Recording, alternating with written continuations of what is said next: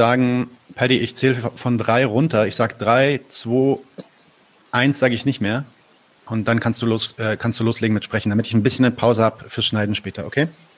Also du sagst 3 zu 1 und dann fange ich an. Ich sag 3, 2 und dann geht's los. Ich sag dir 1 Okay. nicht mehr. Okay? Okay. Okay, ähm, aber Flo, ich weiß nicht, wolltest du starten oder? Wolltest du starten? Also kannst du machen. Gerne, gerne. Ich muss nicht immer das Intro machen. Ich glaube, du kannst es besser, deswegen mach du mal vielleicht. Na gut, na gut. Wir sind, wir sind keine Dieven, musst du wissen. Kein Problem. Okay. Die große Diva.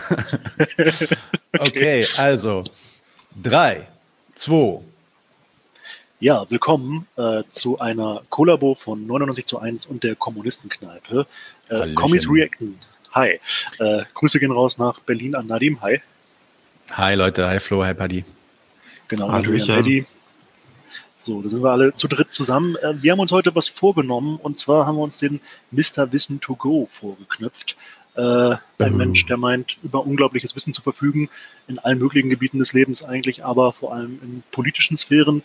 Und er hat explizit auch ein Video zum Kommunismus und Sozialismus gemacht. Und äh, das äh, hat uns so beschäftigt, dass wir dachten, also das muss man jetzt wirklich mal würdigen. Und das werden wir heute tun. Aber Mr. Wissen to Go, wer ist das eigentlich? Vielleicht, äh, Paddy, du hast, glaube ich, ein bisschen Ahnung über den Typen. Äh, Was ist das für ein Kerl? Um zwei, drei Sätze mal vielleicht, um das einzuordnen. Also ich bin jetzt nicht der größte Mr. Wissen to Go Experte, aber vielleicht äh, mal grundsätzlich so, es ist schon echt lange eine Herzensangelegenheit, da mal ein Video zu machen. ähm, naja, also der, der macht ja schon seit vielen Jahren, der hat ja einen YouTube-Channel oder hat gestartet mit YouTube, ne, wo er dann ähm, ja viel, viel über historische Themen gesprochen hat, aber auch über politische Themen, tagesaktuelle Sachen. Und äh, mittlerweile ist er auch Teil von Funk, vom öffentlich-rechtlichen, ähm, ist auch mal wieder anzutreffen, verschiedene Dokumentationen und so und hat ja auch eine große Reichweite, also auch das Video, über das wir heute reden wollen, über Kommunismus und Sozialismus, erklärt von Mr. Wissen to Go, hat ja über eine Million Aufrufe. Und Mhm. ist ja auch eines der ersten, also wenn du das alleine eingibst bei YouTube Kommunismus, das ist ja eines der ersten Videos, die auftaucht. Ja. Und ähm, genau, also er hat eine große Reichweite und geht so ein bisschen als Erklärbär für vor allem historische und politische Themen. Also man kann sagen, er hätte Ja. sich gründlich verdient, äh, äh, von uns dreien mal gewürdigt zu werden. Äh, bin gespannt, ob er reagiert. Äh, aber vielleicht schauen wir, schauen wir auch gleich mal rein. Ähm, Genau, ähm, ist es okay, wenn ich ab und zu mal hier so mein Soundboard benutze? Stört euch nicht zu sehr, oder? Nein, ich finde es gut. ich find's sehr gut. ich, ich bin ein bisschen neidisch mal, auf ob das dich. hier und da passt. Okay, ja, dann legen wir, legen wir mal los mit ähm, Mr. Big Brains, äh, nee, sorry, Mr. Wissen to Go. Und zwar hier. Wenn man sich momentan in der Welt umschaut, dann kann einem schon ganz schön schlecht werden. Überall Krieg, Ausbeutung, Umweltverschmutzung, die Welt geht den Bach runter. Zumindest ist das der Eindruck, den man manchmal haben kann. Ist natürlich ziemlich schwarz gemalt, aber da fragt man sich schon, ist es nicht eigentlich Zeit für was Neues, etwas ganz anderes, ein neues System, in dem alle Menschen gleich sind, in dem keine Umwelt mehr verschmutzt wird, in dem niemand ausgebeutet wird? Gibt es da nicht irgendwas? Ja, da könnte es was geben. Und das ist schon 150 Jahre alt, so neu ist das nämlich gar nicht. Der Kommunismus. Aber was ist Kommunismus eigentlich? Und kann er überhaupt funktionieren? Und vor allem, warum gilt der Kommunismus generell als gefährlich? Ja, ja. Wenn ich schon der Gesicht Kommunismus, ja. der Kommunismus gilt generell als gefährlich. Das sagt er jedenfalls so. Mhm. Naja, das Intro gibt's ja eigentlich schon her, war. Ähm, er, also er, er sagt jetzt hier irgendwie, ja, es gibt ja eigentlich ganz gute Ausgangspunkte und Ziele, weil alles ist ja so schlimm. Es gibt Kriege, es gibt ähm, Ausbeutung, sagt er interessanterweise. Ähm, es gibt, äh, was war das, eine Klimakatastrophe, Fluten und so weiter. Mhm. Und ähm, ja, wäre eigentlich schön, wenn man was dagegen hätte, aber jetzt haben wir, da gibt's natürlich sowas voll Altes, so ein altes Ding, irgendwie 150 Jahre alt, gar nicht so neu, nämlich der Kommunismus. Was ist das eigentlich und warum ist es so gefährlich? so in der Richtung. Ja, gar, damit, gar, nicht tendenzi gar nicht tendenziös. gar nicht tendenziös. Ja. damit beschreibt er ja schon relativ gut eigentlich, worauf er hinaus will. Ich finde, das ist auch im Endeffekt eigentlich die Message. Ähm, Das hielt sich auch genau das ganze Video, ne? Also, dass er sagt, so, das, das kommt auf jeden Fall noch im Laufe des Videos. Äh, aber ja, ist ja eine gute Idee. Irgendwie kann er schon verstehen, warum man vielleicht auch für den Kommunismus ist. Aber ja, in der Praxis nicht umsetzbar, bla bla bla und so. Hm. Also er hat auf jeden Fall eine Dramaturgie und das Ganze läuft auf eine Pointe hinaus. Ich finde, er macht das sehr schlecht, aber das wird man auch gleich feststellen, wenn man mal reinguckt, wie er so, wie so, wie er so weiter vorgeht. Ja. Genau, dann lassen wir ihn doch mal einfach weiter erzählen. Und äh, er fängt an mit, äh, ja, eine Erörterung darüber, woher der Kommunismus eigentlich kommt. Weiter geht's.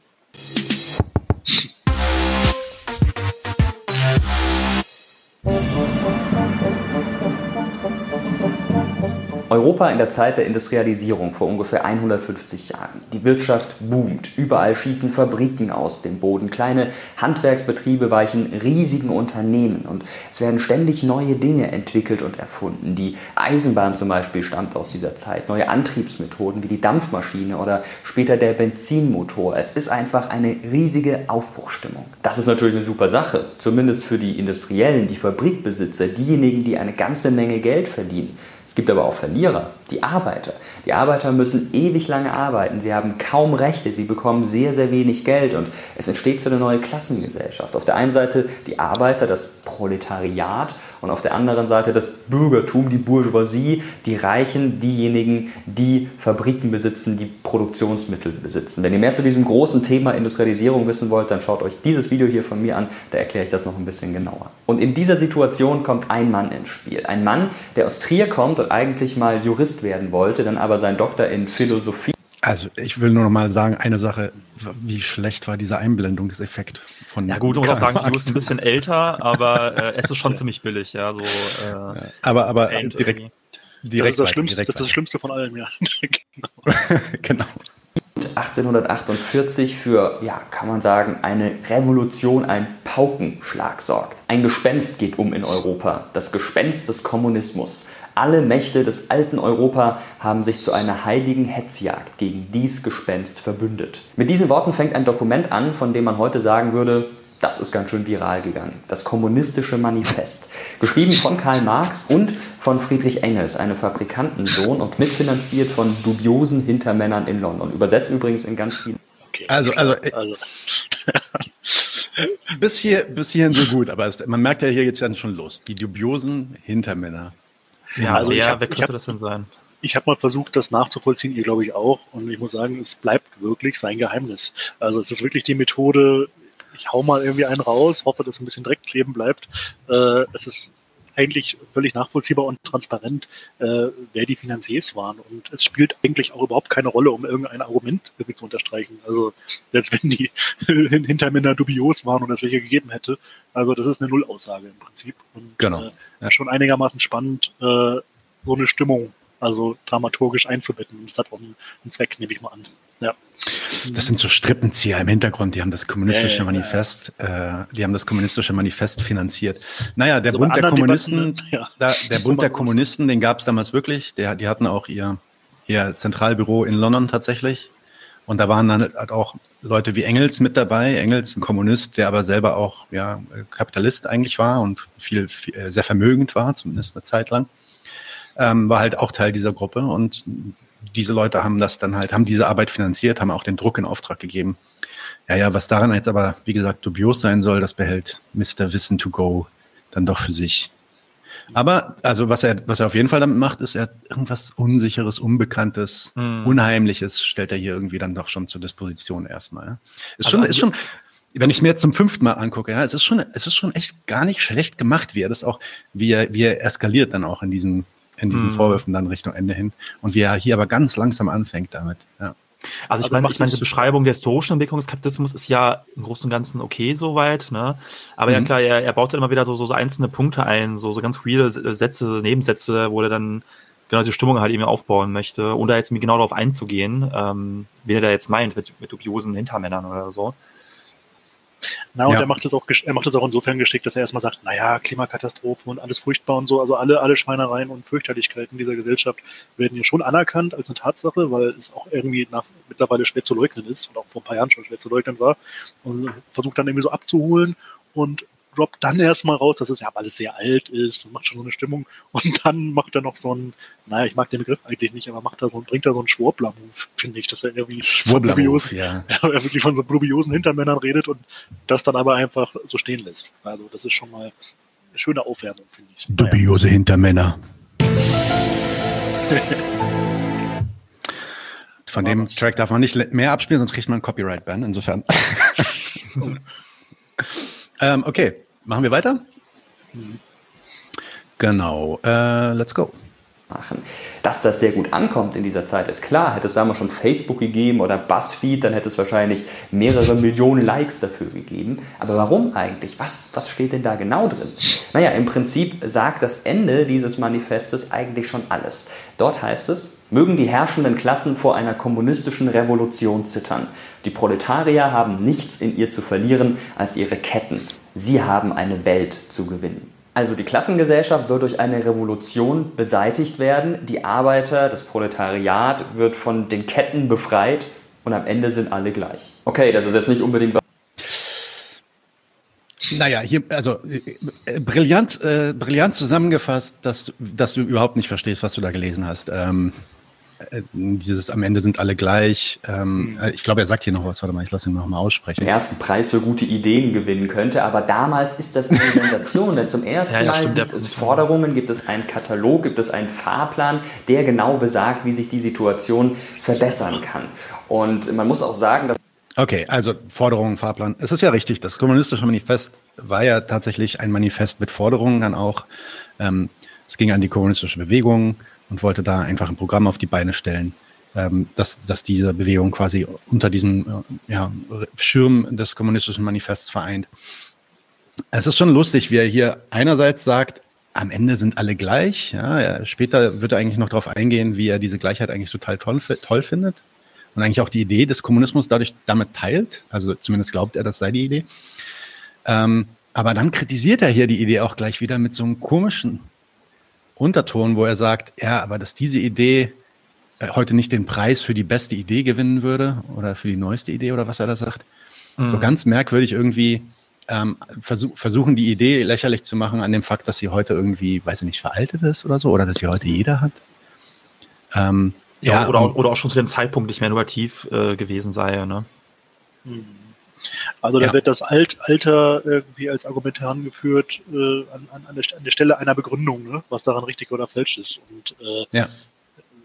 ja, sprachlos. Gen genau, genau. Und ich, äh, ich würde auch noch sagen, ähm, also äh, das würde ich später auch noch mal ein bisschen mehr ausführen, wenn er da noch mal ins Detail geht, aber an, an diesem Gleichheitskonzept überhaupt, das so, so darzustellen, von wegen Kommunismus bedeutet, am Ende sind alle gleich, das sagt er hier so wortwörtlich. Äh, mhm. da, da ist nichts, nicht, nicht wirklich viel Wahres dran. Ja, das steht auch so weder im äh, Manifest noch in den späteren Arbeiten wie das Kapital. Da geht es nicht um Gleichheit. Im Gegenteil, Gleichheit wird sogar von Marx kritisiert und teilweise auch ins Lächerliche gezogen, weil er es halt als eine bürgerliche Idee darstellt, die eigentlich die ähm, bürgerliche Gesellschaft und die kapitalistische Gesellschaft idealistisch strukturiert. Und das passt dann ja ganz gut zu Leuten wie Mr. Wissen to Go, die ja genau eigentlich diese bürgerliche Apologetik ähm, hier durchziehen wollen und eigentlich den, ja, den Kapitalismus nochmal gutheißen wollen, ähm, genau diese Werte dann auch hochzuhalten. Die wollen eigentlich diese Gleichheit, die finden die eigentlich geil. Ähm, aber da gehen wir vielleicht gleich nochmal im Detail drauf ein, wenn er dann nochmal ein bisschen mehr dazu spricht. Mhm. Dann mache ich jetzt einfach mal weiter. Jetzt kommen nur noch ein paar Sekunden, glaube ich. Karl Marx jetzt nicht das Rad neu erfunden hat. Er hat einfach vieles zusammengeschmissen, was er so in seiner privaten Bibliothek und bei anderen Vordenkern gefunden hat. Das Wort Kommunismus zum Beispiel ist auch keine Erfindung von ihm, kommt aus dem Lateinischen von communis, gemeinschaftlich bedeutet das. Und das hat auch schon Thomas Morus im 16. Jahrhundert benutzt, also jetzt nicht unbedingt neu. Aber mit diesem kommunistischen Mann. Wow! Ja, ich glaube, auf den Satz war er jetzt besonders stolz, hat er sich gut vorbereitet, das merkt man irgendwie so. Ich habe mich nur ein bisschen gefragt, äh, also erstmal. Krasses Argument, Marx, Kommunismus also, wurde gar nicht, der Begriff ist gar nicht von Marx, wow. Genau, also, also, also wer hat's erfunden, ne? So die Frage. Also erstmal hat äh, Marx nie für sich in Anspruch genommen und Engels auch nicht das Wort Kommunismus erfunden zu haben. Also es ist völlig bekannt, dass dieser Begriff vorher schon auch bei utopischen Sozialisten oder sonst wo grassierte und äh, selbst wenn er es behauptet hätte und es nicht stimmt, wäre das kein Argument für oder gegen irgendetwas, was er formuliert hat. Also das ist kein Punkt, der irgendwie von Relevanz ist. Und es ist wieder, glaube ich, eher so eine rhetorische, propagandistische Figur, irgendwie zu sagen, erstmal guck mal, ich bin so wahnsinnig schlau, ich habe da was rausgefunden, ich weiß, woher das Wort Kommunismus kommt, war ja gar nicht Marx oder so, ähm, begründet aber eigentlich gar nichts. Also es ist eigentlich wieder der Versuch, sich, sich einer inhaltlichen Auseinandersetzung zu entziehen. So, jetzt sind hier im Hintergrund Bauarbeiten, ich hoffe, man hört es nicht zu laut. Das ist okay, ich habe also ich hab nichts, ich hab nichts gehört, alles gut. Ähm, Großstadt live, okay. Auch dieses Thomas Morus-Ding, ja, dass er so sagt, mhm. äh, ja, das ist von diesem Thomas Morus, das erwähnt er später dann auch nochmal, da geht es wohl um, um irgendeine Schrift äh, zu Utopie. wo er dann auch dem, dem Marx wieder vorwirft, ja, das mit der Utopie ähm, war gar nicht seine Idee, sondern das hat er von Thomas Morus, muss man da einfach nur mal nachlesen. Äh, mhm. als hätte er es selber danach gelesen. Ja. Ähm, und, er hat nicht nachgelesen, und er hat nicht nachgelesen, weil sonst wäre ihm aufgefallen, äh, dass Marx keine Utopie oder kein Katalog eines Ideals irgendwie. Nee, das, also das, das genaue Gegenteil. Ja, das ja. sagen auch, das, das äh, warum er ja auch dann äh, bekannt geworden ist, er war ja ein großer Gegner eben auch damals ähm, von ja, so utopisch, utopisch-sozialistischen äh, ähm, Akteuren und, und Vorstellungen so. Ne? Also dieses, mhm. diese Idee, wir malen uns eine, eine Utopie aus, eine direkte Gesellschaft und ähm, versuchen Leute irgendwie, ja, weiß ich nicht, äh, zu erreichen, zu, zu überzeugen oder auch zu appellieren irgendwie an die Menschlichkeit, um dahin zu kommen. So, das war eben das, was er kritisiert hat, so und oder, oder diese Vorstellung halt. Ne? Ja, da, da geht er jetzt auch gleich nochmal ähm, genau drauf ein, äh, auf das, was er was er glaubt, was Marx da gemacht hat. Lassen wir das mal, lassen wir das mal weiterspielen schaffen Marx und Engels ja so eine Art zehn Gebote der Arbeiterbewegung und das ist eben eine Sensation. Wenn ihr mehr übrigens wissen wollt zu Karl Marx, zu seinem Leben, seiner Biografie, dann empfehle ich euch dieses Video hier, das ich gemacht habe für den Kanal des Nein. NDR. Solltet ihr sowieso abonnieren, also schaut da einfach mal vorbei. Nein. Zweimal Mirko. Knapp 20 Jahre nach Was dem Kommunistischen Manifest veröffentlicht Karl Marx nochmal etwas. Etwas, das man auf jeden Fall als sein Lebenswerk bezeichnen kann. Es sind drei Bände von Das Kapital. Ein riesen wissenschaftliches Werk, in dem Karl Marx nochmal ganz, ganz genau aufschreibt, was seiner Meinung nach der Kommunismus ist, was Kapitalismus ist, das Gegenstück zum Kommunismus und ja, wie die optimale Gesellschaftsform aussieht. Und zwar folgendermaßen. Erstens sind gleich. Es gibt Okay, das waren schon mal zwei dazu? Punkte. Zwei Punkte, die, wenn er das in der Hausarbeit erwähnt hätte, wäre safe durchgefallen. So, ne? Also einmal, also einmal die Sache, dass äh, zu seinen Lebzeiten alle Bände, also die drei Bände veröffentlicht wurden, so, das stimmte schon mal nicht. Also nur der erste Band wurde veröffentlicht zu seinen Lebzeiten und die zwei anderen wurden halt äh, nach seinem Tod veröffentlicht von Friedrich Engels.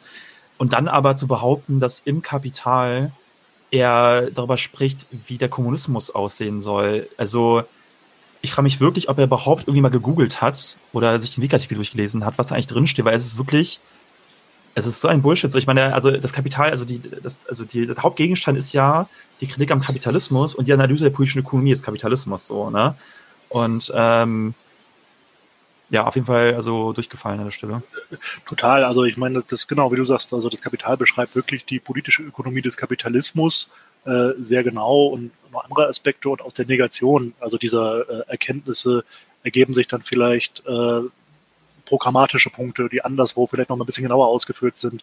Äh, aber äh, also es zeigt wirklich, dass, wie du sagst, also nicht mal der Wiki-Artikel gelesen wurde. Da hätte man auch irgendeine Schülerhausarbeit einfach mal googeln können und fünf Minuten ja, oder, Zeit oder, oder einfach oder, gereicht. Oder, also, oder das Inhaltsverzeichnis aufmachen oder so. Ja, ja also, genau. Wo, wo, ist, wo ist die Überschrift mit äh, utopische Gesellschaft oder Gesellschaftsentwurf ja. oder so.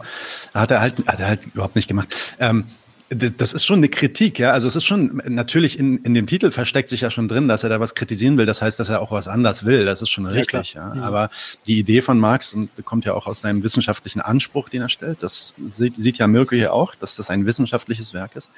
Ist ja schon das, den Kapitalismus zu kritisieren und auf Basis dieser Kritik dann halt wirklich die Angriffspunkte dann auch zu geben und zu sagen, okay, erstens, das muss weg und zweitens, wie muss das eigentlich weg und an welchen Stellen kann man das Ding angreifen und wo ist es, wo ist es ähm, äh, schwächer vielleicht, was sind die Hebelpunkte, über die wir das Ding abschaffen können. Ne? Also bevor man irgendwas abschaffen möchte, mit dem man nicht zufrieden ist, muss man es einer gründlichen Kritik unterziehen und das ist das, was er mit dem Kapital macht. Und er sagt da ganz explizit nicht und im Nachhinein muss das dann so und so aussehen. Ja. Es gibt ja schon, also man muss ja schon sagen, es gibt ja schon so ein paar Stellen, ne, ähm, wo, wo Marx das mal macht. Darüber haben wir ja vorhin auch gequatscht, so mhm. in, in, der Kritik des Gothaer Programms und auch, auch in so ein paar Briefen. Und ich glaube auch, glaub auch in der deutschen Ideologie. Ja, genau. Es gibt dann ab und zu so Sätze, wo er, wo er, ähm, wo er so ein bisschen auf so zukünftige Gesellschaft raus will. Aber es ist meistens so, also zumindest so wie ich das kenne, ist es meistens so, dass er das nur macht eigentlich, um, um was zu illustrieren um ein Argument, eigentlich ein ganz anderes Argument zu machen und zu unter, untermauern. Ja, also wenn er jetzt mhm. zum Beispiel irgendwie ähm, gegen, gegen äh, in, der, in, der, in der Kritik des Gotauer Programms gegen die SPAD und ihr, ihr Programm wettert und da sagen will, ey, dass ihr die ganze Zeit auf gleiche Rechte beharrt, ist Unsinn. Ähm, dann macht er da ein Beispiel und sagt, ja, warum das in der Zukunft nämlich sich dann gar nicht mehr ähm, dass wir das dann gar nicht mehr brauchen werden in einer kommunistischen Zukunft und so weiter. Dann geht es halt aber um dieses erste Argument, nämlich, dass das Unsinn ist.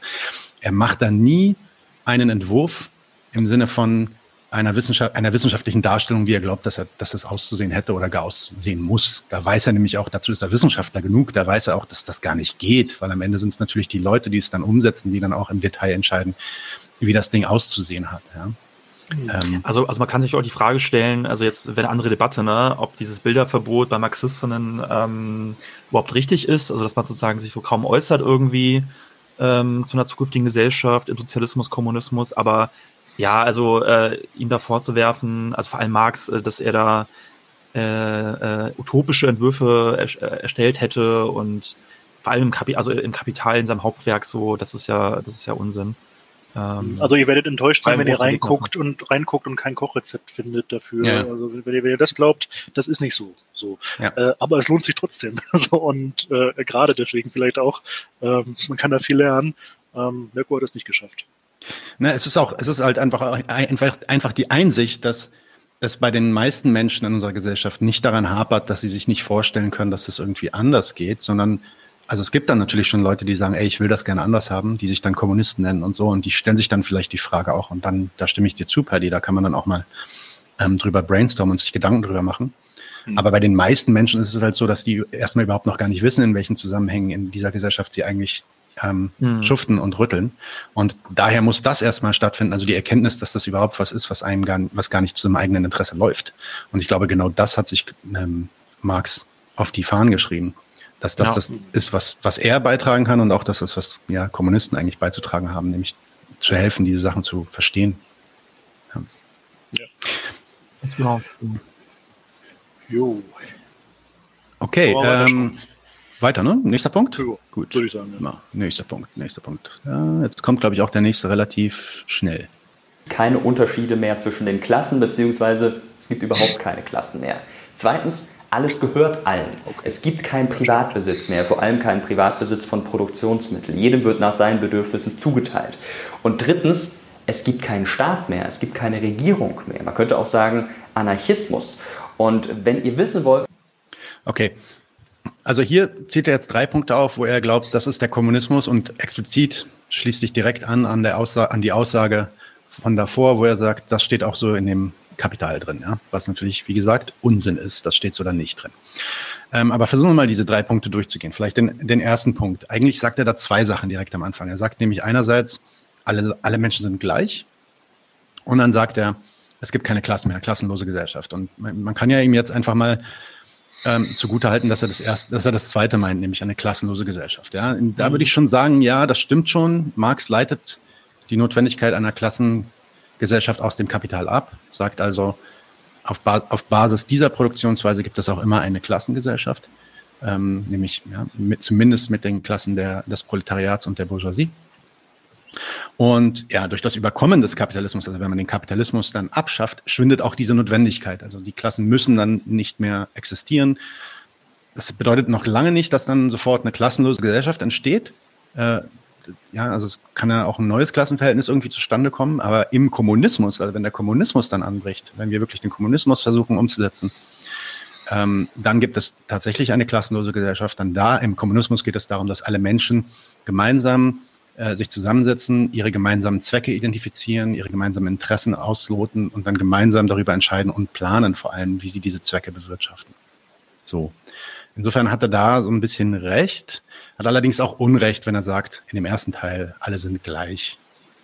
Also da will ich jetzt auch nicht, da will ich jetzt auch nicht so sehr ins Detail gehen, weil da, dazu machen wir vielleicht bei 99 zu 1 mal eine Folge.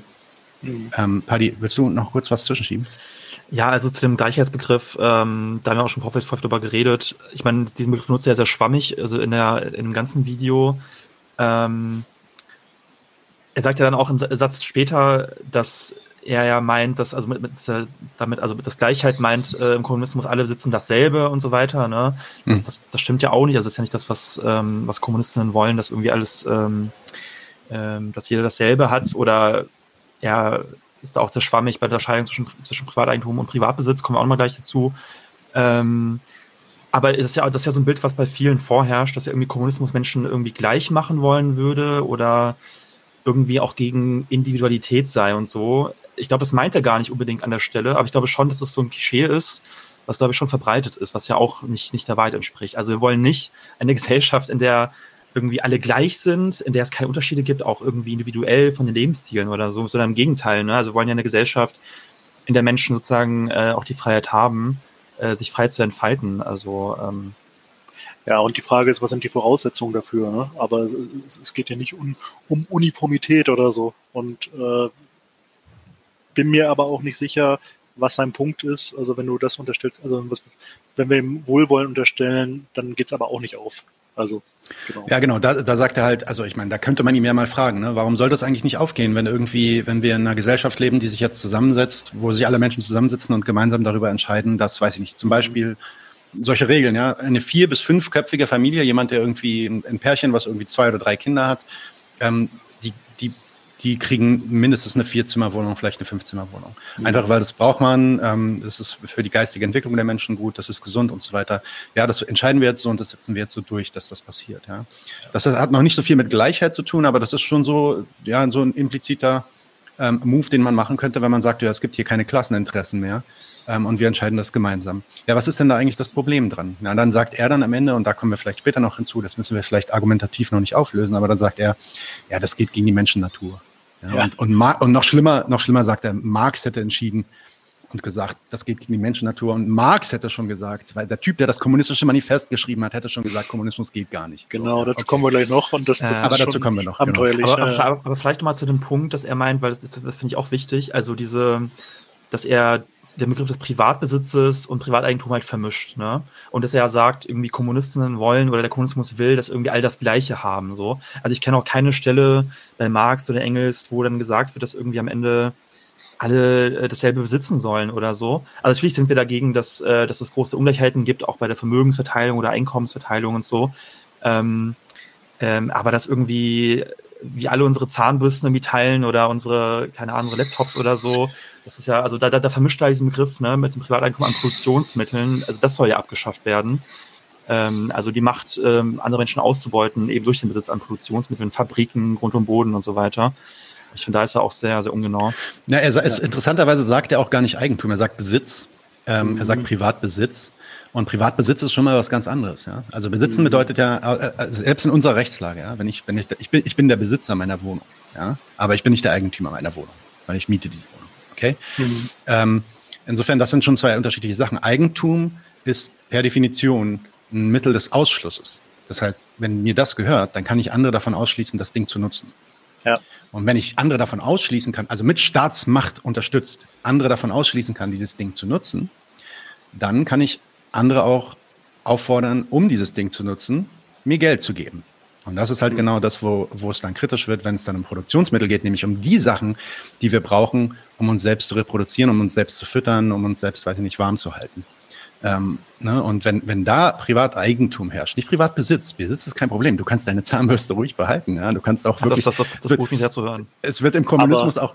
Es wird im Kommunismus auch nicht so sein, dass jeden Tag irgendwie jemand in deine Wohnung kommt und sagt, ey, ich, ich wohne jetzt hier oder so. Das, das ist nicht der Punkt. Aber der Punkt ist, es gibt da keinen Eigentümer mehr, der andere zu seinen eigenen finanziellen Interessen von der Nutzung ausschließen kann, sondern das wird gemeinsam entschieden.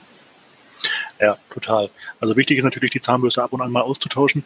Aber genau das ist der Punkt. Irgendwie Privatbesitz und Privateigentum an Produktionsmitteln was anderes. Und ich finde, vielleicht kann man Sozialismus oder Kommunismus auch ganz gut anhand dem, der Bedürfnisbefriedigung erklären. Also in einer vernünftigen Ökonomie würde ein behinderter Mensch natürlich äh, einen Rollstuhl bekommen äh, den ich vielleicht irgendwie nicht bekomme, weil ich ihn nicht brauche. Und das ist dann natürlich auch eine Form von Ungleichheit, wenn man so will, die aber rational ist, die rational ist. Und äh, ja, und er verschwimmt da wirklich in den Kategorien. Ich bin mir nicht ganz sicher, ob er das selber so klar hat, also ob er so klar ist in den Kategorien Privateigentum Produktionsmittel. Er sagt das zwar an einer ja, Stelle ja.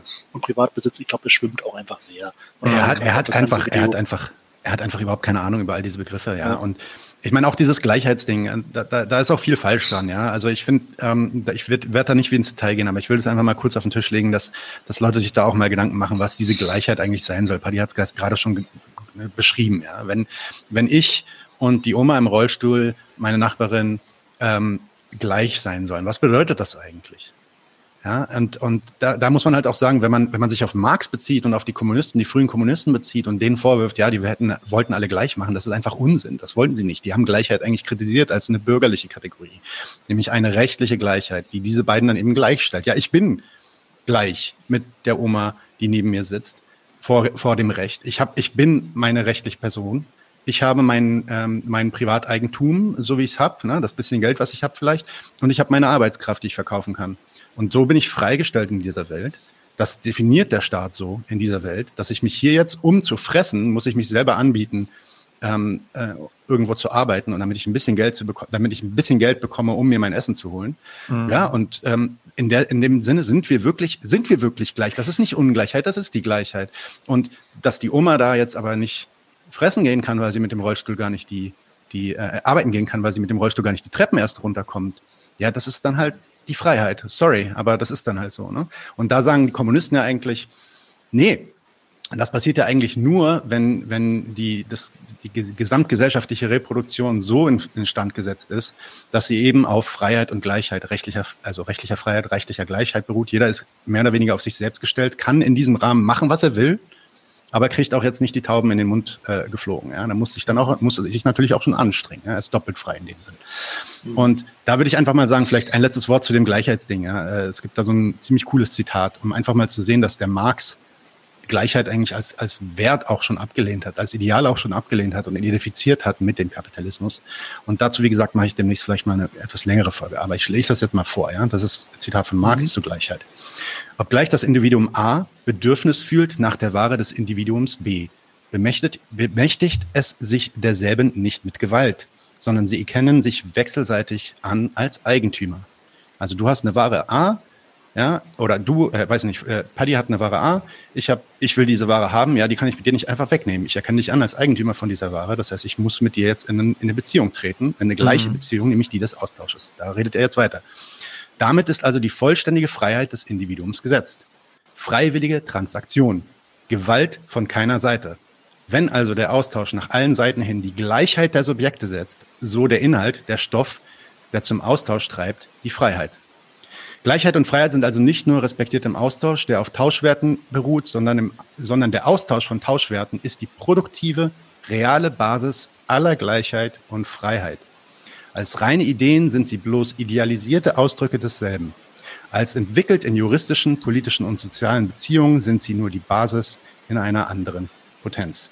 Also hier sagt er ganz klar, diese Idee der Freiheit ist eigentlich der Kapitalismus. Diese Idee des, der Gleichheit ist eigentlich auch Teil des Kapitalismus. Und, das, und ich würde jetzt mal ganz polemisch behaupten, das ist auch der Grund, warum Mr. Wissen to Go die Sachen so geil findet. Weil es ist ja tatsächlich in unserer bürgerlichen Gesellschaft so, dass wir alle, äh, selbst die Bürgerlichen, also ich meine auch, ich meine jetzt auch FDP-Leute oder so, ja, die sagen ja auch, wir sind alle gleich. In dem Sinne, dass wir alle die gleichen Rechte haben. Und die, die glauben nicht, Recht, dass es ja. unterschiedlich die gleichen ja, Chancen. Genau, die gleichen mhm. Chancen auch haben sollten und so weiter. Die finden das ja scheiße, dass, dass es irgendwie soziale Hilfe gibt und die einen mhm. dafür irgendwie Geld in die Tasche äh, ähm, äh, bekommen, während die anderen schuften müssen, um dieses Geld zu bekommen. Das finden die ja doof. Die argumentieren auch mit der Gleichheit, um Hartz IV runter, äh, noch weiter runterzusenken und so weiter. Genau, ja? Bürgergeld muss, darf nicht, darf sich nicht, darf sich nicht mehr lohnen als, als ein schlechtes Gehalt und solche Argumente oder so, ne? Kommen dann ja genau, auch. Genau. Ja, ja. Mhm. Und äh, da, da würde ich einfach mal ein bisschen aufpassen, dass man sich auch immer nicht so auf diesen Gleichheitszug begibt. Viel mehr kann man da jetzt auch zu sagen und man kann es noch ins philosophische Detail gehen, was das eigentlich bedeutet, aber das müssen wir jetzt nicht machen. Kommen wir mal zurück zu Mr. Wissen to Go. Jetzt hatten wir schon über den Privatbesitz und Eigentum gesprochen. Er sagt noch einen dritten Staat, äh, einen dritten Punkt, nämlich der Staat. Es gibt keinen Staat mehr, es gibt keine Regierung mehr. Man könnte auch sagen Anarchismus. Was sagen wir denn dazu?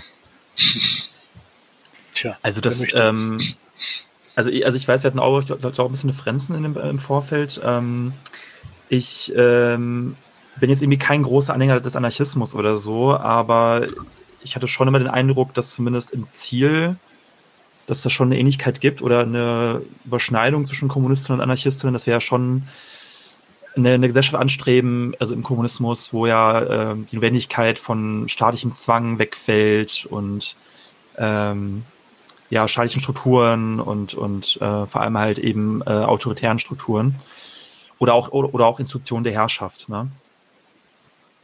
Also, also deswegen ja. finde ich Punkt jetzt nicht, nicht so, also ich persönlich jetzt nicht sehr kontrovers oder jetzt nicht, nicht sehr schlimm oder so. Ja, naja, also ich, im, also erstmal vermischt er hier, finde ich, einiges. Also es gibt ja, es gibt ja durchaus schon anarchistische Formen, anarchistische Ideen davon, dass es wirklich gar, also nicht nur keinen Staat nicht gibt, ja, sondern auch jede Form von Organisation oder hierarchischer oder ähm, koordinierter, mit Regeln ausgestatteter Organisation und Institution schon problematisch sein äh, könnte, ja. Gibt es mhm. hier und da. Ist aber, stimme ich dir auch zu, ist gar nicht irgendwie, ist gar nicht irgendwie Hauptthema im Anarchismus. Und andererseits, wenn er sagt überhaupt, ja, dann herrscht Anarchismus, naja, wenn dann herrscht Anarchie, ja, das ist erstmal was anderes. Ja. Und dass ja. das aber der Fall ist, ja, also im Sinne von, es gibt gar keine Organisationen und Institutionen mehr. Alles ist irgendwie Chaos, so ein bisschen wie er das versucht darzustellen. Ja. Ähm, das ist halt Unsinn. Natürlich muss eine, eine planvoll wirtschaftende Gesellschaft sich organisieren und auf diesen, auf diesen Zwang der Organisation wird sie dann auch, weiß nicht, Pläne, Regeln, Ziele sich einigen. Und ähm, das ist dann aber eben nicht mehr der Staat. Der Staat ist ja eigentlich was anderes. Der Staat ist dieses externe Ding, dieses Machtgebilde, äh, was wir haben in unserer Gesellschaft, was durch die Gesetze überhaupt erst per Zwang die Bürger in die Situation versetzt, sich in dieser Gesellschaft hier irgendwie zurechtzufinden, ähm, in diesem Produktionsverhältnis zu wirtschaften, äh, zu arbeiten, auf das man mhm. irgendwie was zu fressen kriegt. Das ist ja das, was wir als den Staat definieren. Und dieser Staat äh, soll natürlich abgeschafft werden im Kommunismus. Da hat er schon recht. Ja. Also vor allem vor allem Repressionsorgane, ne? wie Armee, Polizei, Gefängnisse, Geheimdienste und so weiter. Ich glaube, das ist, glaube ich, das, was was oft ja. äh, Marx darunter verstanden hat, also in erster Linie, also wirklich. Ähm mit, mit Abschaffung des Staates, ja, aber natürlich wird es weiterhin eine Notwendigkeit geben, äh, in irgendeiner Form die Ökonomie zu organisieren oder mhm. die Bedarfsverteilung einfach ganz praktisch zu, zu organisieren. Und es ist ja auch, es wird auch weiterhin sowas wie Gut, weiß man nicht, wie es dann aussieht mit selbstfahrenden Autos, aber irgendwas wie Verkehrsregeln machen ja irgendwie Sinn. Also, oder genau. bestimmte Regeln in sozialen Beziehungen, die natürlich ausgehandelt werden, kulturell oder sozial oder so. Äh, also da, es geht ja nicht darum, irgendwie, eben nicht darum, völlige Regellosigkeit oder so einzuschaffen. Das ist einfach. Genau, aber da, auch selbst da kann man sagen, ja, dass diese Regeln werden dann eigentlich, die werden nicht mehr zu einem politischen Problem, sondern die werden genau. zu einem wissenschaftlichen Problem. Ja. Da muss man eigentlich auch gar keine verschiedenen Meinungen mehr haben. Ne? Also wissenschaftlich gesehen, kann man sagen, ey, über Rot fahren ist scheiße gefährlich, sollte man nicht mhm. machen. Okay, dann stellen wir die Regel auf, alles klar, nicht über Rot fahren. Ja? ja. Die Frage ist, warum sollte es, warum sollte es da bei nicht über Rot fahren eine Gewalt geben, die alle irgendwie dazu zwingt, wenn das doch eigentlich im Interesse für alle ist. Ja? Und das ist so ein bisschen das Argument ähm, gegen den Staat und auch das, was Marx mit dem Absterben des Staates meinte. Na, wenn diese Gesellschaft wirklich in, in unserem Interesse organisiert ist, also wirklich ähm, die Zwecke aller Menschen gemeinsam miteinander abgewogen werden und darauf dann ein Plan äh, aufgebaut wird, der diese Zwecke so gut wie möglich erfüllt. Ja, warum braucht es denn dann überhaupt noch einen Staat, der alle irgendwie dazu knüppelt, zur Arbeit zu gehen? Das ist, das ist dann viel mehr die Frage und diese Idee des Absterben des Staates als, eher, als dieses ganz vulgäre, ja, dann gibt es keinen Staat mehr. Alles chaotisch, oh, habt Angst, genau. Genau. Okay, okay. weiter? Weiter geht's. Jo. Karl Marx diese Idee hat, dann lest euch mal von Thomas Morus, den ich gerade eben schon mal kurz angesprochen habe, Utopia durch. Yes, Thomas genau Morus. daher stammt diese Idee. Karl Marx sagt aber auch, bis dieser Zustand erreicht ist, bis es Kommunismus gibt, dauert es ganz schön lange. Es ist ein langer Weg und es muss erstmal eine Revolution geben, einen Klassenkampf. Und dann gibt es eine Diktatur des Proletariats. Die Arbeiter regieren und sorgen dafür, dass langsam alles abgewickelt wird und dass der Staat dann abgeschafft werden kann. Das nennt er diesen Zustand, diesen Zustand vor dem Kommunismus Sozialismus. Ein großes Problem für Karl Marx ist übrigens die Religion. Vielleicht kennt ihr ja diesen bekannten. Achso, ich glaube, das ist schon der nächste, ne? Der ja, ja, sorry, jetzt äh, fängt er schon an, über die Religion zu reden. Aber da, also was, was er hier einfach mal alles vermischt hat, guck mal, er sagt, er sagt, es gibt einen Klassenkampf. Ist gleich Revolution, ist gleich Revolution, Revolution ja. Diktatur des Proletariats, Sozialismus und all das ist was anderes als der Kommunismus. Mhm. Es ist echt ein ein Wulst, das ist unglaublich. Also Klassenkampf gibt es permanent in der bürgerlichen Gesellschaft, also der, der Kampf zwischen Lohnarbeit und Kapital, wo gerade das Kräfteverhältnis wieder sehr auf der Kapitalseite ist. So. Ähm, aber Revolution ist natürlich ein äh, wünschenswerter anzutretender Zustand, aber es ist nicht das Gleiche. Also das ist schon mal eine sehr, sehr schwammige äh, Vermischung dieser Begrifflichkeiten. Und so geht es eigentlich munter weiter. Ne? Ja. Ja, ähm, Im Übrigen ist mir aufgefallen, ich werde das auch nochmal verlinken. Also eigentlich kommen alle seine Argumente aus so einer, von so einer, von so einer Fokusseite. Ich weiß nicht, ob die Fokusseite das über sein Video zusammengefasst hat oder er das von der Fokusseite hat, aber ich könnte es mir gut vorstellen. Also ich traue wirklich so, dass er sich vorher einfach nur diesen scheiß Artikel durchgelesen ja, hat ja, und, genau. und nicht mehr. Vielleicht, vielleicht mal kurz ins Manifest reingeschaut hat für ein paar Ist, Zitate. ist, ja nicht, ist ja nicht auch so ein, Fokus ist ja auch so ein neoliberales Organ, glaube ich, ne? Hm. So, Das ist, ja, ist, ja nicht, würde gut passen. Ja. ist ja nicht auch so ein, so ein, so ein Schüler von einem so neoliberalen Prof oder so? Meintest du das nicht? Aber das nur Das- nebenbei jetzt. Also, Das, so, also, ja, das ist ein anderes Thema, aber das Verrückte ist, ähm, also ich weiß noch irgendwie vor vielen Jahren, ich habe mal ein Video gesehen, da hat er einfach, also er hat ein Video hochgeladen mit äh, Jörg Meuthen, der war damals noch AfD-Chef und auch, ich, ich glaube auch Wirtschaftsprofessor. Und äh, der meinte wirklich auch in dem Video, ja, hier, der war auch bei mir Prof und so, oder äh, er war beim Prof und ähm, die, haben, die, die haben wirklich, wirklich relativ freundschaftlich dann so, so eine Diskussion geführt über die AfD, glaube ich, war das. Ähm, ist schon längst gelöscht. Manchmal, manchmal kommt es mir vor wie ein Fiebertraum, dass es passiert ist, aber er hat das wirklich hochgeladen und ähm, äh, ja, genau, also äh, ich glaube wirklich, dass Meuthen sein, sein, sein Professor war damals. Ähm, politisch wie er eingestellt ist, manchmal schwer zu sagen. Also ich glaube auch, dass er eher ein Liberaler ist, aber kein Plan. Vielleicht, vielleicht sollten wir das trotzdem nochmal sortieren, was er hier gesagt hat. Also zumindest so die, also es gibt ja zwei, drei Ideen, die er bringt. Erstmal, es gibt verschiedene Phasen und die würde Marx irgendwie Sozialismus und Kommunismus nennen. Da würde ich einfach gerne mal sagen, nein, das stimmt nicht. Marx und eigentlich auch Engels benutzen Sozialismus und Kommunismus als Worte eigentlich synonym. Das ist schon so, dass, dass Marx zum Beispiel in der Kritik des Gothaer Programms ähm, äh, so ein bisschen skizziert, dass es da unterschiedliche Phasen geben könnte. Die nennt er aber auch nicht anders, sondern er sagt halt die erste Phase des Kommunismus und dann die zweite Phase des Kommunismus. Mhm. Und das macht er dann eigentlich auch, wie gesagt, oft eigentlich, um, um so ein Argument irgendwie zu machen äh, zu, gegen seine politischen Gegner. Ähm, später gab es andere Marxisten, vor allem in der, in der Sowjetunion und ähm, in dem ja, Marxismus-Leninismus quasi, die dann auf dieser Phasentheorie aufbauend diese, diese Idee aufgebaut haben, dass es zuerst einen Sozialismus gäbe und dann später, dass wirklich die klassenlose, die komplett klassenlose und staatenlose Ja. Gesellschaft der Kommunismus sei. Ähm, genau. da, das muss man einfach mal auseinanderhalten und sagen, okay, gibt es ja im Marxismus diese Idee, aber das ist, erstens ist es nicht wirklich 100% Marx. Ähm, und zweitens ist es ja, ist, ist der andere Gedanke, den Marx da bringt, ja eigentlich auch einigermaßen sinnvoll zu sagen, na gut, wir werden jetzt nicht von heute auf morgen diese Revolution haben und dann äh, ist alles super, sondern es wird, so eine, es wird so einen Übergang geben müssen, wo sich Sachen auch langsam verändern, wo man noch Sachen aus der alten Gesellschaft, Ideen und Ideologien aus der alten Genau, Gesellschaft mitträgt. Er spricht ja auch Ähm, vom Muttermalen der alten Gesellschaft, ne? Muttermalen, genau, ja, äh, genau. sind. Und, und das, also das ist eigentlich mehr oder weniger damit gemeint. Das ist nicht ein, ein, es ist kein Fahrplan in dem Sinne, ey, Station 1 hat irgendwie äh, Checkboxen 1, 2, 3, 4, 5 und danach seid ihr bei Station, Station 2 oder so. Ja? Wäre schön, wenn es so einfach wäre, ne? Und dann das Ja. Diktatur des, die Diktatur des Proletariats ist auch nicht, also selbst in dieser Phasentheorie, ja, selbst wenn du jetzt in den Marxismus und Leninismus gehst, ist die Diktatur des Prole- Proletariats nicht ähm, der Sozialismus. Die Diktatur des Proletariats ist eigentlich die Machtergreifung des Proletariats, die äh, den Staat, den alten Staat, die Institu Institute und, und, und ja, Machtorgane des alten Staates abschafft und äh, dann all das, was es, was es weiterhin nutzen will, in, in seine Hand nimmt, um dann den Sozialismus umzusetzen. Ja. Ähm, insofern, also, das, das auch nochmal voneinander getrennt halten. Diktatur des Proletariats ist nicht Sozialismus, sondern das ist, das ist so eine Phase, in der es, in, ja, in der man davon ausgeht, dass da eine gewaltvolle Machtergreifung notwendig ist, um den, um gegen die Kapitalisten den Sozialismus einzuführen. Und dann ist der Sozialismus eingeführt. Und dann kommt vielleicht irgendwann später der Kommunismus. In dieser Phasentheorie zumindest, ja. Also wichtig zu ergänzen finde ich genau, was du sagst, das stimmt. Also im ML, Marxismus, Leninismus oder auch in den Debatten der realsozialistischen Staaten und auch heute übrigens in der kommunistischen Bewegung, wo es verschiedene Standpunkte gibt, gibt es diese Debatte, also auch über Übergangstheorien, das spielt da auch so ein bisschen mit rein, also Übergänge zum Sozialismus oder ist Sozialismus eine relativ eigenständige Entwicklungsphase, die dann langsam in den Kommunismus reinwächst. Äh, äh, aber er macht ein Video über Marx und referiert über Marx. Und da, da können wir uns darauf einigen, dass tatsächlich Marx das nicht so formuliert hat. Und das zeigt auch wieder ähm, bemerkenswertes Nichtwissen über den Gegenstand, mit dem er sich da beschäftigt. Ähm, und äh, tja, also eine große Vermischung von, von Überschriften, die er da betreibt an der Stelle.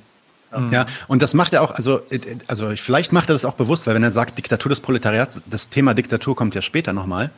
Und wenn er sagt, ja, der Sozialismus, er setzt ja hier eigentlich implizit den Sozialismus, also die erste Phase, quote unquote, setzt er gleich mit der Diktatur des Proletariats. Und später sagt er dann auch sowas wie, Ja, aber es ist dann immer bei der Diktatur geblieben, es ist nie wirklich zum Kommunismus gekommen. Ja, es ist immer beim Sozialismus geblieben, es ist nie wirklich zum Kommunismus gekommen. Also im Endeffekt will er das dann aus seiner demokratisch-bürgerlichen, ähm, äh, moralisch erhabenen Position dadurch ja natürlich auch einfach abwerten und sagen, ja, dieser Diktaturgedanke ist vielleicht äh, falsch, weil da bleibt es dann immer auch irgendwie hängen. Ja. Mhm. Dabei war dieser Begriff Diktatur, muss man sagen, als Marx den benutzt hat vor 150 Jahren, ja. war der noch überhaupt nicht das ansatzweise so negativ belegt, wie der heute belegt ist. Ja. Klar, durch Krieg das hieß da einfach, Das hieß da einfach, die, die Proletarier nehmen die Macht an sich. Oh, oh, ja, oder man kann es mit, mit Herrschaft übersetzen. Also laut Marx ist ja jede Klassengesellschaft die, die, die, Diktatur einer Klasse über eine andere. Also auch die bürgerliche Gesellschaft oder auch liberale Demokratien werden für Marx eine Diktatur des Kapitals oder der Bourgeoisie über die Arbeiterinnenklasse so, ne? Also ich würde es ja. einfach mit Herrschaft übersetzen, statt jetzt irgendwie, ja. Moral da okay. Ja. Okay, und dann beginnt er völlig, völlig lustigerweise irgendwie noch mal kurz über die Religion zu reden und muss, muss auf jeden Fall diesen Punkt hier noch mal bringen. Ja, das merkwürdig, ähm, ja. Genau. Machen wir, machen, wir, machen wir den mal schnell durch. Religion ist Opium fürs Volk. Und das meint Karl Marx wörtlich. Denn Opium ist auch schon zur Zeit von Karl Marx eine Droge, eine berauschende Droge, die dafür sorgt, dass einem mehr oder weniger alles egal ist und Karl Marx sagt, naja, Religion sorgt dafür, dass die Menschen ein schlechtes Gewissen bekommen, dass sie sagen, nein, wir können doch keine Revolution starten, auch wenn es uns schlecht geht. Und sie sind mehr oder weniger betäubt durch ihre religiösen Gedanken. Und deswegen sagt Karl Marx, Religion ist etwas Schlechtes, Religion passt nicht mit dem Kommunismus zusammen. Alright. Ja, das war natürlich auch eine sehr platte Darstellung der marxistischen Religionskritik. Ähm, und, und allein schon der Satz, ich meine, das mag jetzt eine Kleinigkeit sein, aber es wird ja oft vertauscht, also dass gesagt wird, Region, äh, dass das Marx davon gesprochen hat, Region sei Opium für das Volk, aber er sprach ja, glaube ich, von äh, Opium des Volkes, ne? Ähm, ja. Genau, für das Volk ist Mao, glaube ich. Genau, ich glaube, kann sein, dass es von Mao ist, ja. Und Mao, Mao hat tatsächlich, hat es tatsächlich so ein bisschen mehr in seine Richtung dargestellt, wie er das hier darstellt, nämlich dieses, ja, die Religion äh, betäubt die äh, Arbeiter, sodass sie nicht revolutionär werden, so in der Richtung. Und deswegen müssen wir die Religion zuerst abschaffen. Das war, glaube ich, ich bin mir, ich lehne mich da nicht 100% aus dem Fenster, aber ich glaube, das war schon auf seinem Mist gewachsen. Den mhm. er hier aber natürlich Marx zuschreibt. Lame. Ja. Was sagt denn Marx? Naja, ich meine, entscheidend ist zu erkennen, es geht nicht darum, die Symptome äh, der, der, also die marxistische Religionskritik ist nicht die Symptome der Religion, die machen lauter komische Sachen, die wir böse und gemein und doof finden, sondern irgendwie Marx erklärt die Notwendigkeit dieser Ideologie, die sich ergibt aus gewissen materiellen Verhältnissen, weil die einer Herrschaft nützen zum Beispiel irgendwie. Und das ist der Punkt. Und das ist ein Unterschied als eine Symptombeschreibung irgendwie, das und das finden wir blöd und das betäubt irgendwie die Leute. Das mag ja auch noch so sein teilweise. So, mag sein. Aber ähm, das ist nicht der Punkt. Also es ist keine Abwertung der Religion, weil man die anhand seines Kriterienkatalogs irgendwie doof findet oder so, sondern es ist eine mhm. Erklärung, äh, aus, aus der, also man erklärt erstmal dieses Phänomen, also warum das so passieren muss oder warum das aus Sicht der herrschenden Klasse notwendig oder sinnvoll ist für die, die Interesse daran haben. Aber es ist kein oberflächliches Gebäsche und das macht schon einen Unterschied bei der Betrachtung. Ja, es ist sogar, es ist sogar eine Kritik an so einem oberflächlichen Gebäsche, ne? weil er ja einerseits ja. sagt, äh, guck mal, in dieser Gesellschaft, in der wir leben, in dem Elend, in dem die Leute gestellt werden, müssen die sich auf irgendeine Form eine Kompensation schaffen. Das ist so ein bisschen die Kritik, die er bringt. Die bringt er übrigens in Bezug auf die Religion, auf die Religion, aber auch auf viele, viele andere Ideologien, die es gibt. Ne? Mhm. Aber in der, äh, ja, in der Religion quasi wird das noch ganz offensichtlich. Da wird so ein, so ein, so ein äh, äh ja, Reich des äh, Paradieses irgendwie in Zukunft versprochen und damit entzieht man sich halt dem Elend und dem Leid, dem man, dass man, dem man in dieser Gesellschaft einfach aus, äh, ausgesetzt ist. Und da sagt er halt ganz klar, Leute, jetzt dann die Religion zu kritisieren und dahin zu gehen und zu sagen, ich schaffe jetzt die Religion ab, ähm, macht ja keinen Sinn, wenn ihr nicht die Ursache dafür äh, abschafft, die diese Religion immer wieder befeuert oder warum diese mhm. Leute auf diese Religion so ja, äh, abfahren und teilweise auch von quasi abhängig sind, gesellschaftlich. Ja? Insofern, geh aufs System, schaff das ab und attackier nicht so blöde und blind die Leute, die auf irgendeine Art und Weise, meinetwegen auch durch eine falsche Art und Weise, äh, versuchen, mit diesem System irgendwie einigermaßen zurechtzukommen. So, ja, das ist ja. Bullshit. Ja, ich glaube, man kann zusammenfassen, also Kritik an Religion ist für Marx vor allem Kritik an den herrschenden Verhältnissen, die Religion hervorbringt. Ne?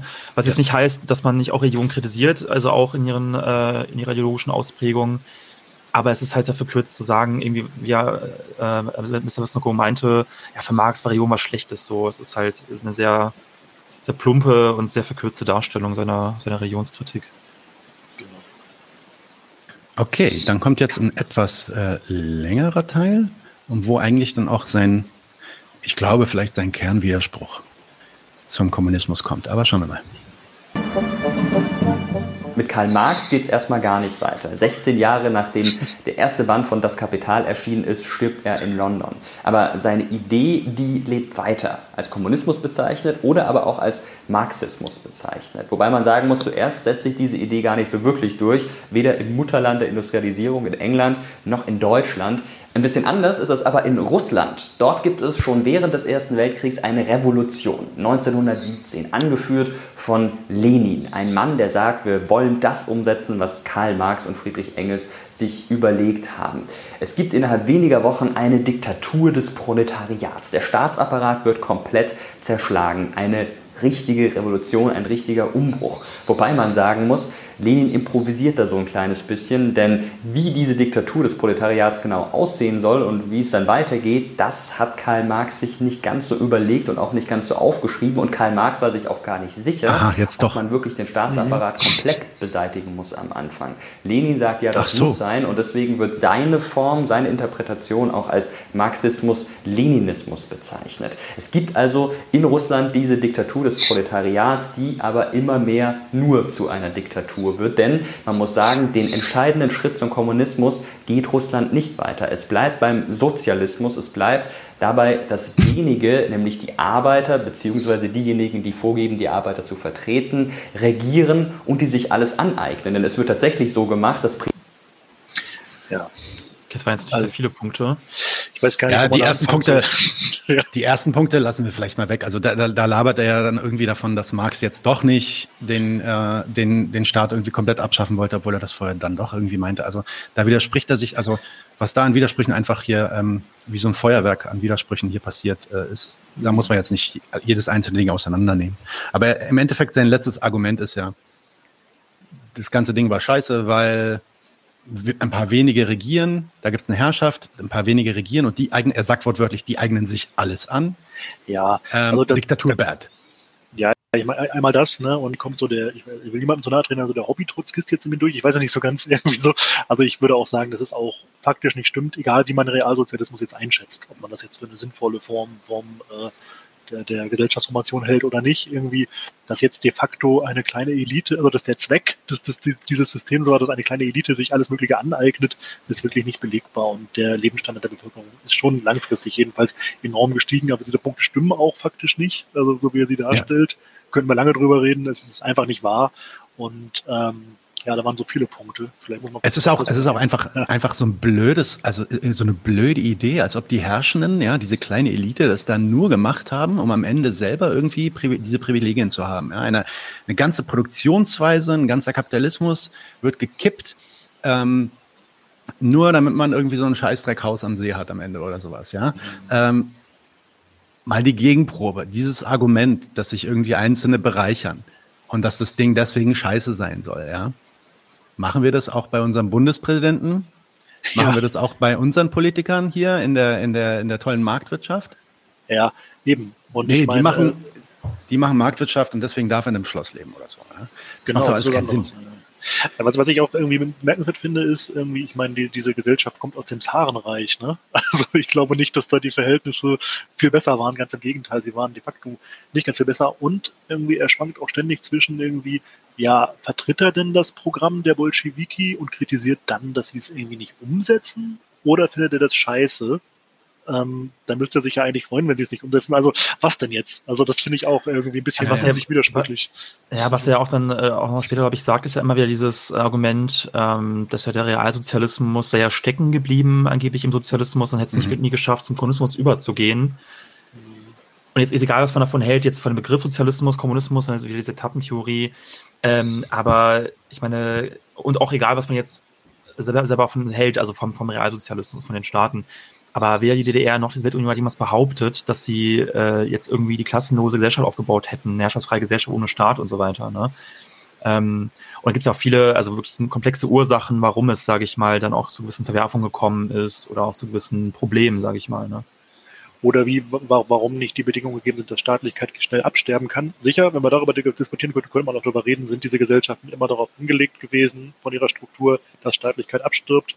Ich würde sagen, das war auch ziemlich schwierig irgendwie unter den Umständen und so, aber ähm, ich glaube, das ist ja alles gar nicht sein Punkt. Also das ist ja nicht das, was ihn nee. interessiert oder was sein Anliegen ist. Und da finde ich ihn, das ist also insofern Polemik. Ne? Also, naja, er misst, er misst genau. die irgendwie immer noch an seinem eigenen Ideal der Gleichheit. Mhm. Und er sieht dann halt, dass es dann irgendwie, weiß ich nicht, dass es da irgendwie in der DDR dann Leute gab, die ähm, die einen CD-Player hatten, während alle anderen noch Kassetten gehört haben, so quasi. Ja, also man muss ja auch mal sagen, also das ist ja auch einfach so lächerlich, irgendwie den Reichtum und die Divergenz, den Unterschied von den Leuten, die äh, in der DDR an der Macht waren, ja, wenn die ja. dann auch mal hier und da ein paar, paar Privilegien hatten. Aber denen so zu eskalieren, dass man sagt, die eignen sich da alles an, äh, einfach, einfach kompletter ja. Unsinn, so wie du das gerade auch meintest, ne? ähm, ist faktisch einfach nicht korrekt. Ja, übrigens gibt es auch ein gutes Video dazu auf YouTube, glaube ich. Ähm, ich glaube, das ist irgendwie so ein, so ein ich, weiß nicht, ob Spiegelbericht aus den 90ern, wo, glaube ich, westliche oder westdeutsche Reporter äh, 89 ist Willen. Ja, 89, ja. ne, ich sage, ich einen Willen der SED-Führung dann reisen und, und sich das anschauen und so. Ähm, und alle richtig enttäuscht gucken, weil sie, weil das eben nicht so diese pompösen Bauten waren, die sie erwartet haben, sondern teilweise aussahen wie so, ja. Genau.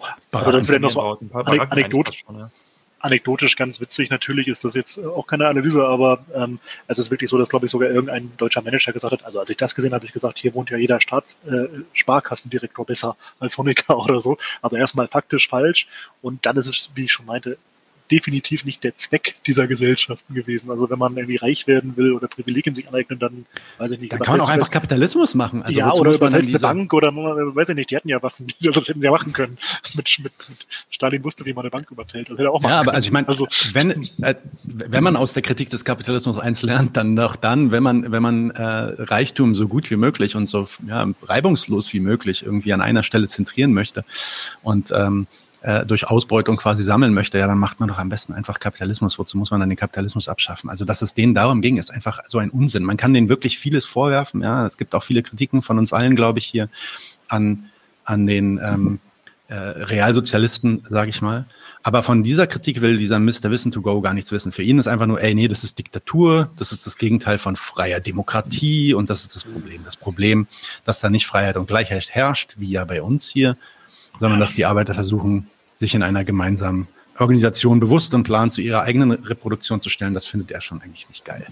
Ja, und ähm, vor allem, vor allem ist es ja auch mega verkürzt, also die ganze, also über 70-jährige Geschichte des Realsozialismus und vor allem der Sowjetunion so voll zu reduzieren irgendwie ähm, auf Diktatur bad. So, ne? Ja, Diktatur bad, Diktatur bad. Ich meine, ich meine natürlich haben die Kritik irgendwie auch in autoritären Auswüchsen, die es gegeben hat, aber man muss auch da differenzieren, je nach historischer Epoche, nach, nach, nach Umständen, nach Kontext. Äh, auch da gab es große Unterschiede, so, ne? Also je nach Härte des Klassenkampfes und so weiter. Ähm, ja, aber es wird, das wird alles halt irgendwie dann, dann reduziert eben auf diese Phrase, dann zumindest. Okay, weiter im, im sehr gehaltvollen Text.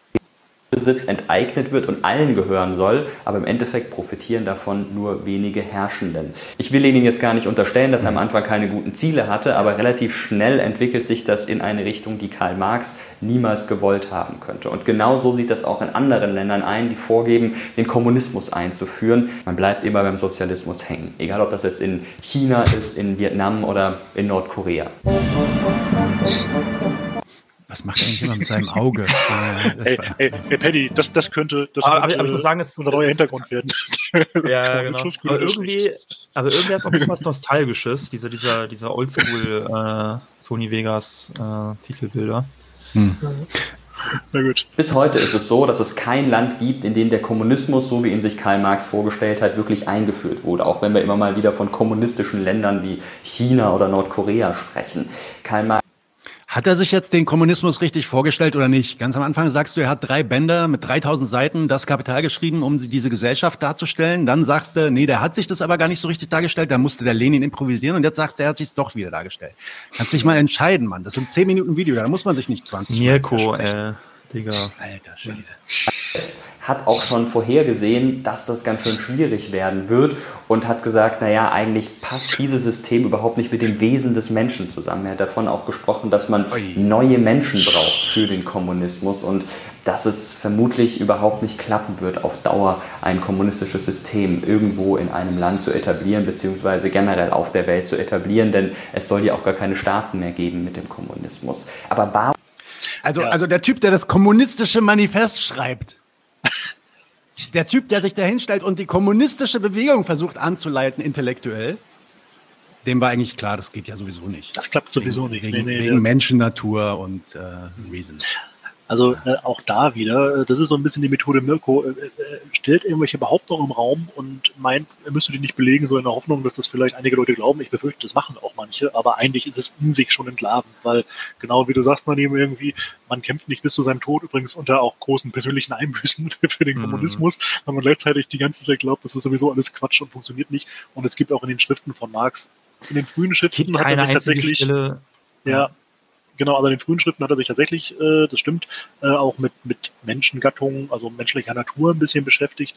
Aber auch da, also es ist nie irgendwo die Rede davon, dass der Mensch von Natur aus zu schlecht wäre, diese Ideale äh, durchzuführen, weil das eben auch nicht das Bild der marxistischen Bewusstseinstheorie ist. Also dass es irgendwie einen Katalog gibt und da gibt es eine Menschennatur und dann gibt es Sachen, die übereinstimmen würden und Sachen, die nicht übereinstimmen würden und der Mensch kann das halt nicht, weil eine Katze kann ja auch nicht bellen, Hund kann nicht miauen und der Mensch kann keinen Kommunismus machen oder so. Also so ist nicht die marxistische Theorie, das ist äh, ausgedacht von ihm und äh, ich weiß nicht, warum er sich entschieden hat, das zu behaupten, aber es ist auf jeden Fall nicht wahr.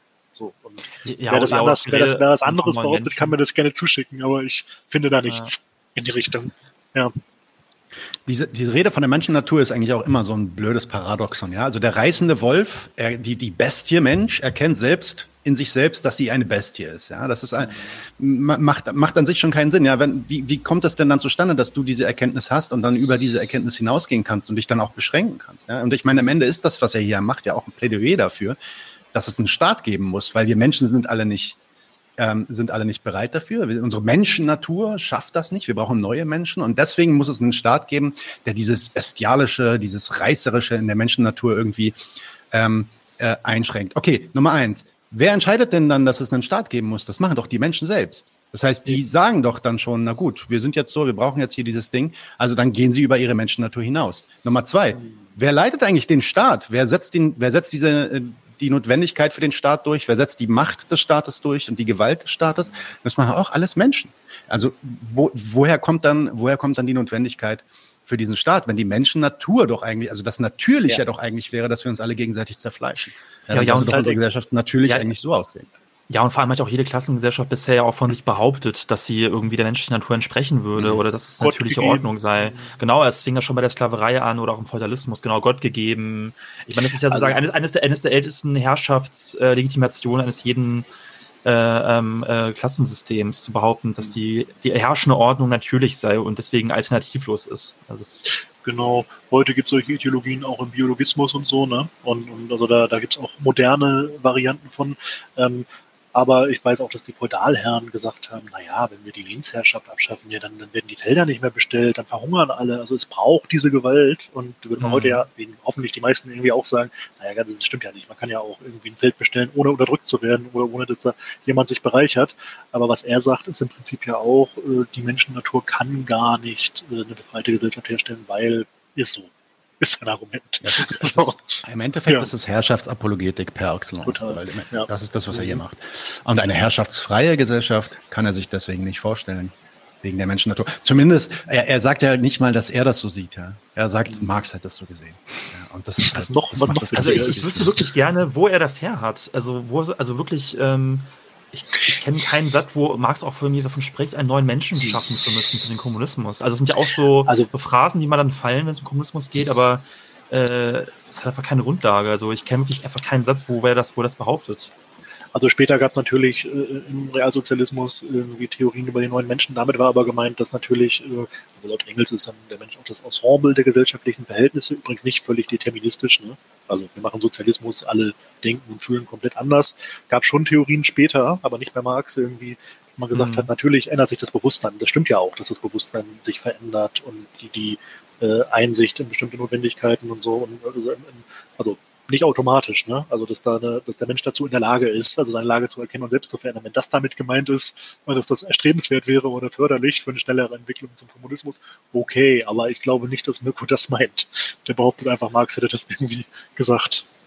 Ja, ja. ja und viele, viele vergessen aber auch, dass auch der Kapitalismus ja als ökonomisches System auch gar nicht so, so alt ist eigentlich, ne? Also ich meine, wenn es wirklich so wäre, dass der, dass der, dass der Kapitalismus Teil unserer menschlichen Natur wäre, dann, dann wäre er ja schon immer da gewesen. Aber das ist ja sozusagen historisch gewachsen. So, ich bin seit 300 Jahren oder sowas. Aber, 300 Jahre, das ist aber ganz schön alt. Das ist eine ganz schön ja, alte Idee. Sollte man ja eigentlich mal abschaffen. Ist ja eigentlich viel nicht, zu mehr, alt. nicht mehr so. viel zu alte Idee. Viel zu alt, ja.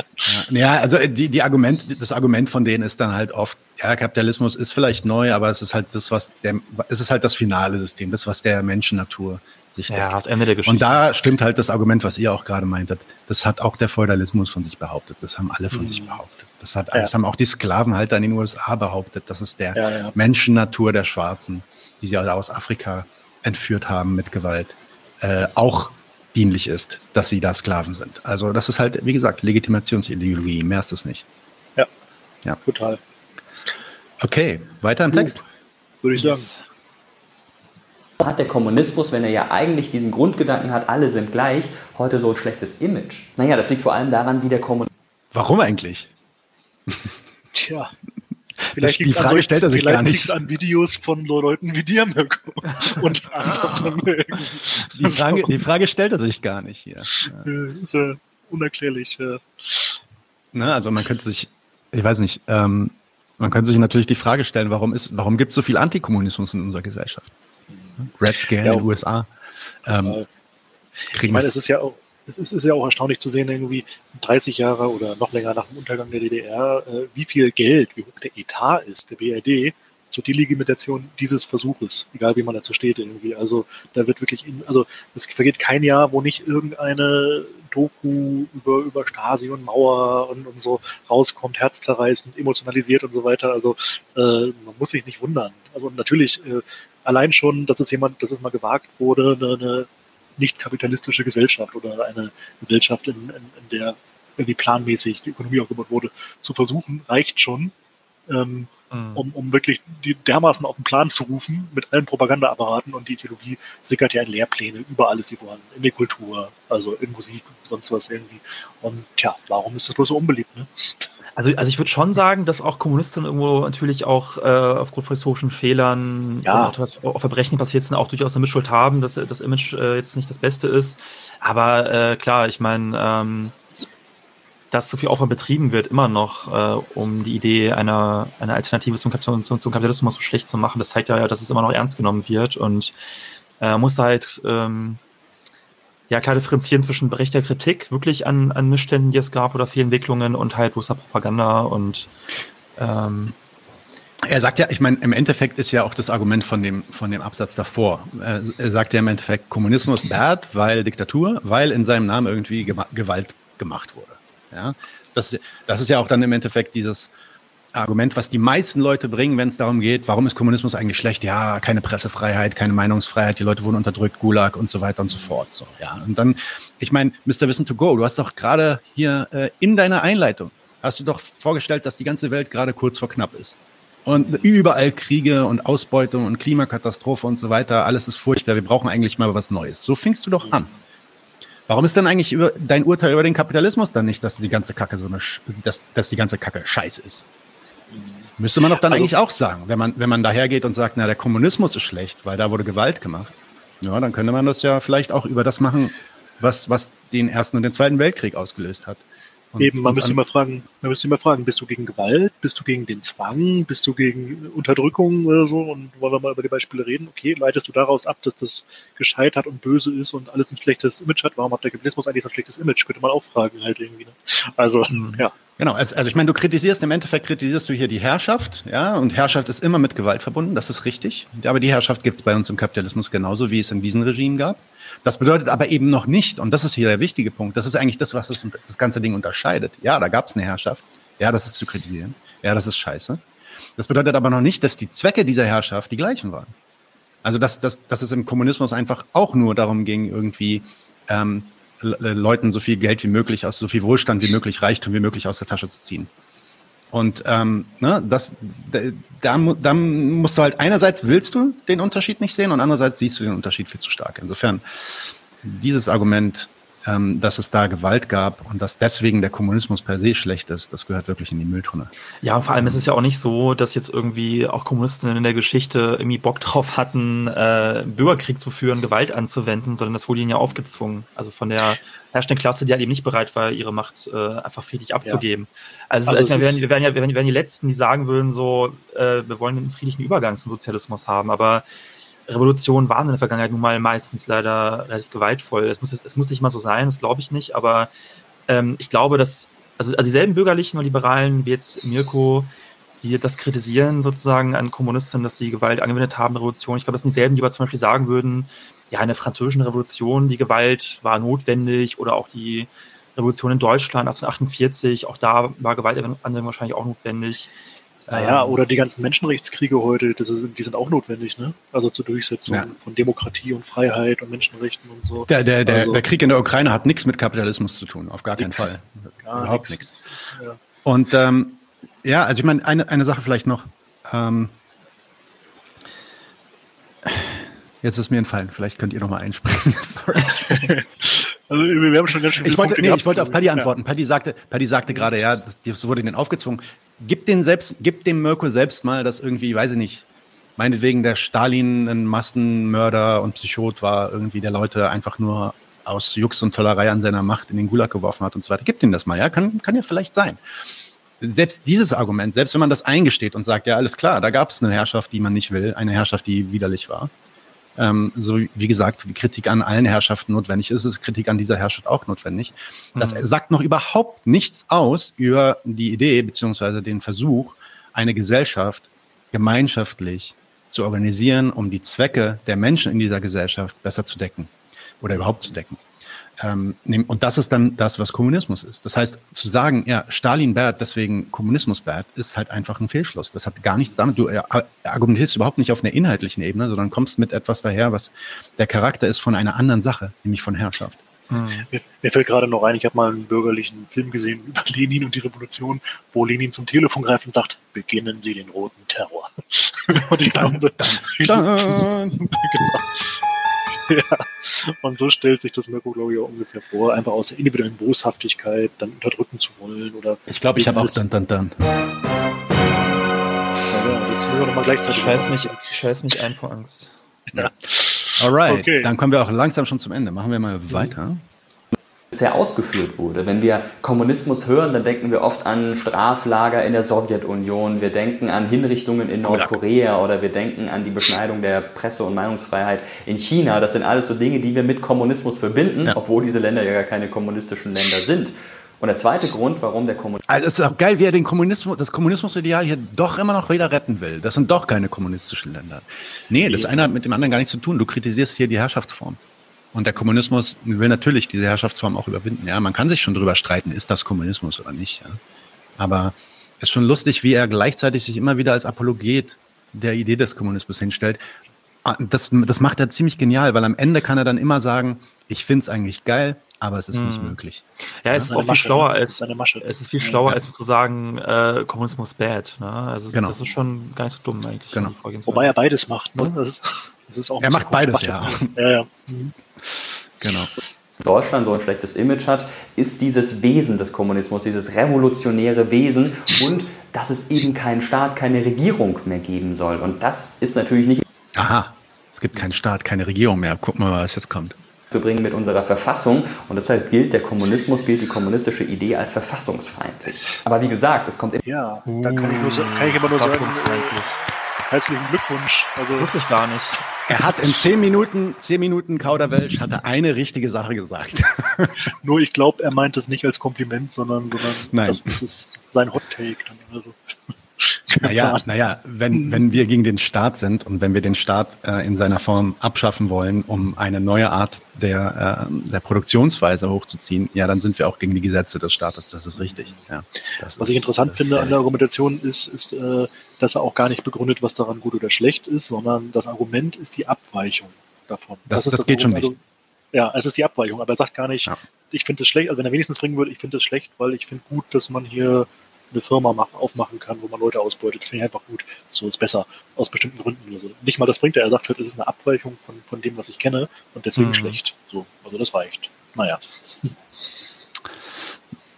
Okay. Umsetzung an. Grundsätzlich finde ich persönlich, ist an der Idee, dass alle gleich sind und dass niemand mehr hat als der andere, ja total gut. Aber es liegt eben am Wesen von uns. Ja, ja, genau. Das findet er gut. Wie gesagt, er ist hier die bürgerliche Vorhut. Das bürgerliche Gewissen, das ist sein Ideal. Alle sind gleich, alle sollen irgendwie zurechtkommen. Der Kapitalismus sollen allen gut tun. Tatsächlich sind alle gleich vor dem Recht und so weiter. Und es geht halt nur nicht wegen Menschen, dass sowas auf Dauer nicht funktionieren kann. Hat ja. man zum Beispiel ja auch in der DDR gesehen. Aber wie seht ihr das denn? Sagt ihr, naja. also eins muss man der DDR lassen. Ähm, dort gab es keine Sendung mit Leuten mit Mr. Wissen to go. Also das, das war ein deutlicher Vorteil. Ja, und was man an der DDR gesehen hat, ist vor allem, dass, es, dass wir Menschen das einfach noch nicht können. Ja, nee, die, die, die DDR-Leute, äh, die haben nicht bestimmte Fehler gemacht, falsche Urteile getroffen, sich falsche Ideen gemacht, wie Wirtschaft zu funktionieren hat und wie Staat zu funktionieren hat und so weiter.